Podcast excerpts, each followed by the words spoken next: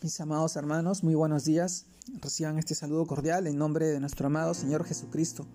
Y en esta oportunidad, permítanme compartirles el devocional de hoy día, el cual se titula En Cristo no hay vacilación, tampoco en sus promesas.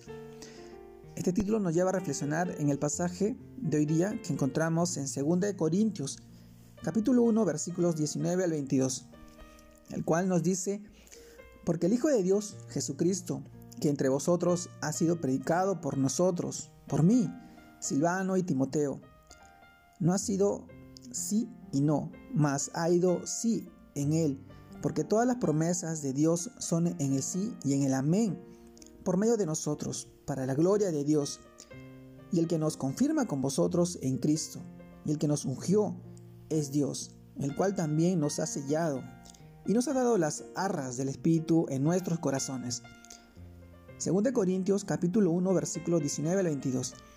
Mis amados hermanos, el título de hoy día, en Cristo no hay vacilación, tampoco en sus promesas. Y en este pasaje del libro de Corintios, 2 Corintios, reflexionamos el día de hoy, y en este tema, es que sabemos que Jesús en el cumplimiento de todas las promesas del Antiguo Testamento, la misión que llevó a cabo en esta tierra terminó con el establecimiento de la iglesia cristiana. ¿Sí? La primera iglesia en Cristo allá por, los, por el siglo I, Dios a través de su Hijo ofrece la obra redentora a todos los hombres.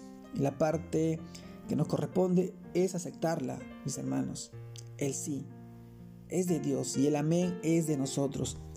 Es la manera en que aceptamos o estamos de acuerdo con lo que Jesús hizo por la humanidad. Cuando decimos amén, estamos resaltando el cumplimiento de las promesas en, el hablar, en el actuar, enalteciendo a Cristo, a Jesucristo. Porque sabemos que Cristo es la consumación de todas las promesas de Dios, porque es la suma y la sustancia de ella.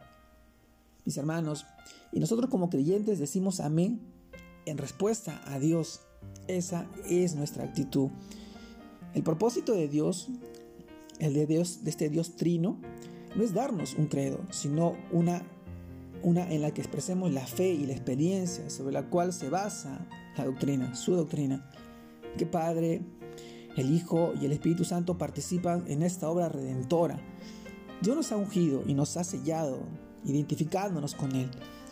Es una garantía del pago por adelantado en señal de prenda.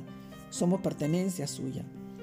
Esto destaca la seguridad de una relación inquebrantable con Dios, con nosotros que va más allá de la vida terrenal hasta la eternidad, mis hermanos.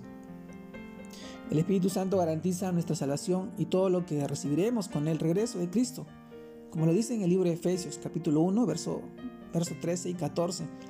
En él también vosotros, habiendo oído la palabra de verdad, el Evangelio de vuestra salvación, y habiendo creído en él, fuiste sellados con el Espíritu Santo de la promesa que es el arras de nuestra herencia hasta la redención de la posesión adquirida para alabanza de su gloria.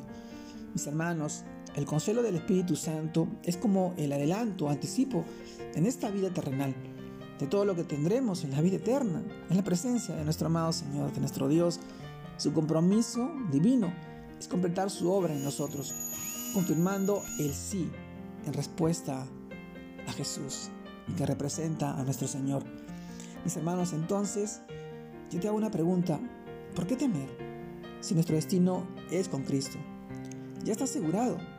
Vivamos ahora para Él, permitiendo que todas las promesas se cumplan en nuestras vidas, para la gloria de Dios, de Jesucristo, nuestro Salvador y Redentor. Mis hermanos, en Cristo no hay vacilación, no hay titubeo, no hay dudas, y tampoco en sus promesas. Sus promesas están presentes en su palabra. Él es fiel, Él es justo, Él es verdadero y Él la va a cumplir en su debido tiempo. Nosotros tenemos que permanecer fieles a Él, firmes, cimentados en su palabra, siendo testimonios vivos. Somos rocas vivas que hoy edificamos su iglesia y que está creciendo y que este evangelio se predicará en todo el mundo, mis hermanos. Sigamos siendo instrumentos de bien, de su amor, su fidelidad, mostrando esos frutos en nuestras vidas, siendo de bendición a nuestra familia, a nuestros hijos, a nuestros seres queridos, a todas las personas a la cual tenemos la oportunidad de evangelizar y llevar esa porción de palabra que restaure el alma y las vidas de cada uno de ellos. Te mando un fuerte abrazo, que Dios te guarde y te bendiga en este tiempo y en este día, este fin de semana, en este día de domingo familiar, que sigas creciendo en el Señor, que sigas buscando de Él, que sigas dando frutos para su honra y su gloria. Te mando un fuerte abrazo, un abrazo grande a la distancia. Dios los bendiga, mis hermanos, Dios los guarde.